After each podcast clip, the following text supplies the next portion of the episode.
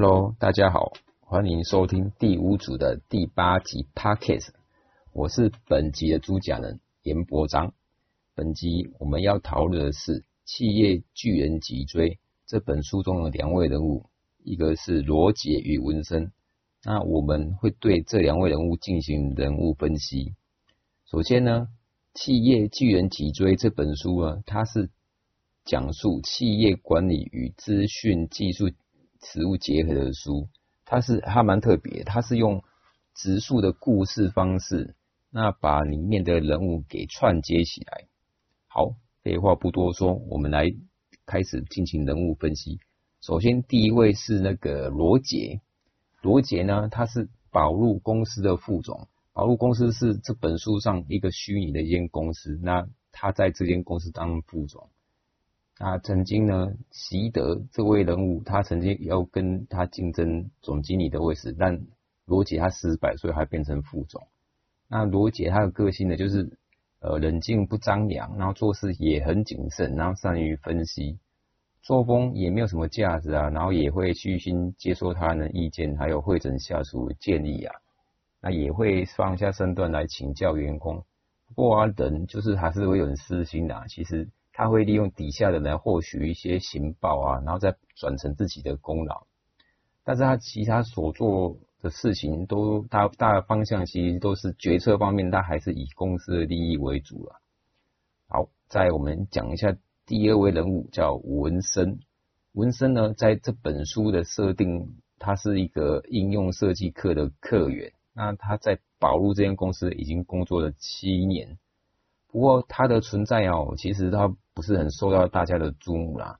但可是啊，他只要他的主管有重要任务交办他的时候，诶，他就是使命必达，他就是把它承接下来。那主管其实一第一个也会想到他。然后文森其实他如果身上已经很多工作要做的话，他也是诶不会拒绝，就是接下来就对了。可是啊，就是很奇怪，他纹身都觉得，哎，为什么我都没有必要没办法升迁呢？他升迁都是没有我的份呢。所以很显然啊，他其实他这间公司是一个有技术能力的工具人。那这个这个这个人物啊，让我想到一个那个日文的外来用语叫“社畜”。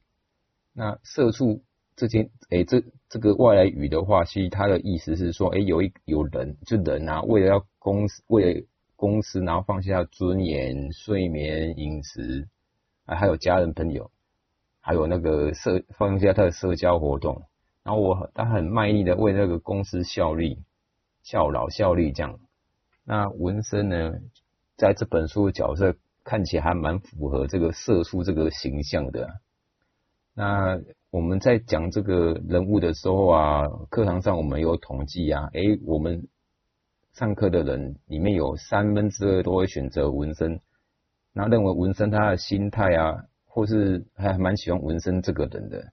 那我自己也是选纹身的。啊那为什么我会选纹身？其实主要原因是因为他他所呃他里面所呈现的的行为啊作为啊，其实是反映的我们目前上班族的心态和困境啊。那我们都很努力的工作，也会充实自己的知识啊，就是提升自己的竞争力。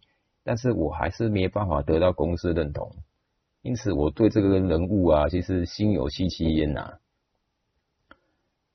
而会而另外一部分人呢，会选择罗杰哦，罗杰他觉得还蛮欣赏罗杰这个人。那会选择他原因，其实大部分都是因为他的工作能力的表现，还有他的态度啊，还有他的呃谈吐啊。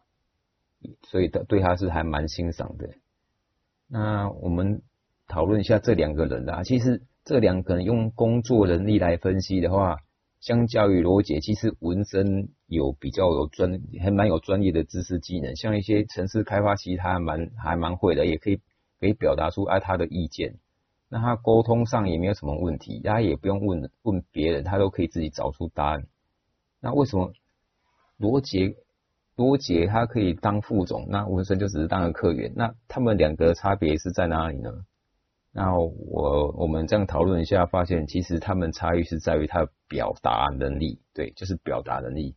一般来说啊，如果会推销自己或是善于表达自己的，那你的主管其实是对你比较有印象啊，就是像未来如果要 promote 你啊，或是说有更好的机会的话，其实第一个都会想到你。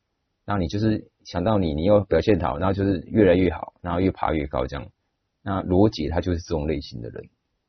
那另外一种就是，哎，我没办法把自己的能力推销给主管知道啊，然后就是就是做事情都就是比较低调这样。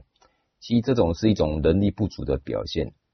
那这种人其实，在职场发展是会被受限的。那纹身就是这类型的人。那我那现实社会中，其实罗杰也是真的是有这种类型的存在，他其实不多。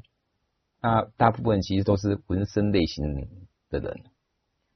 好，那最后我想问大家，哎，你们想当罗杰还是想当纹身呢？嗯，那以上是我们本集的 p o c k e t 内容。谢谢收听，那我们下次见喽。